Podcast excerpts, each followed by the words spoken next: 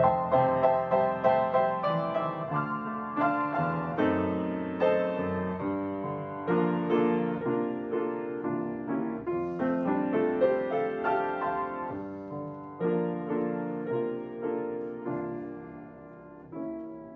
es jueves 25 de agosto.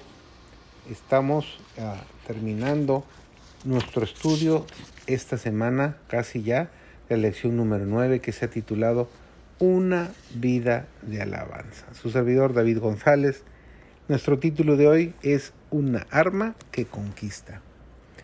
Con confianza podía Josafat decir el Señor, a ti volvemos nuestros ojos. Durante años había enseñado al pueblo a confiar en aquel que en siglos pasados había intervenido tan a menudo para salvar a sus escogidos de la destrucción completa. Y ahora, cuando peligraba el reino, Josafat no estaba solo.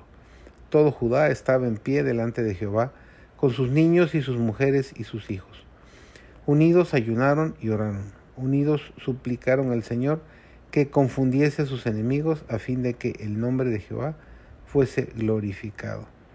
Dios fue la fortaleza de Judá en esta crisis y es hoy la fortaleza de su pueblo.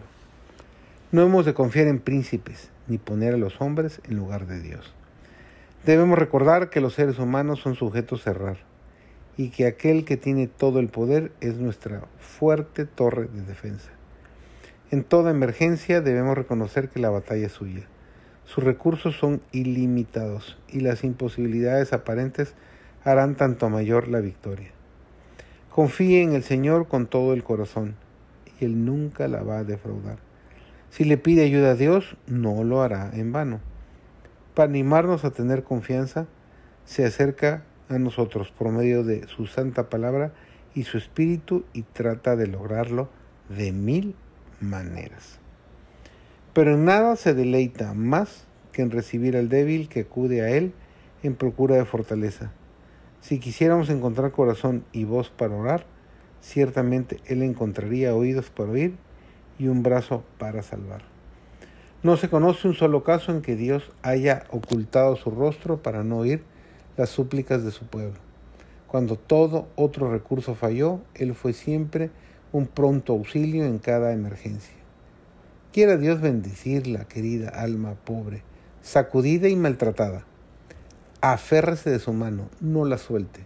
La llevará usted a sus hijos y todas sus penas y pesares si está dispuesta a depositarlos sobre él.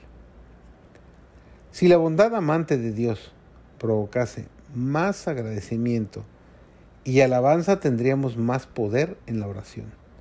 Ahondaríamos más y más en el amor de Dios. Y Él nos proporcionaría más dádivas por las cuales alabarle. Vosotros que os quejáis de que Dios no oye vuestras oraciones, cambiad el orden actual y mezclad alabanzas con vuestras peticiones. Cuando consideréis su bondad y misericordia, hallaréis que Él tiene en cuenta vuestras necesidades.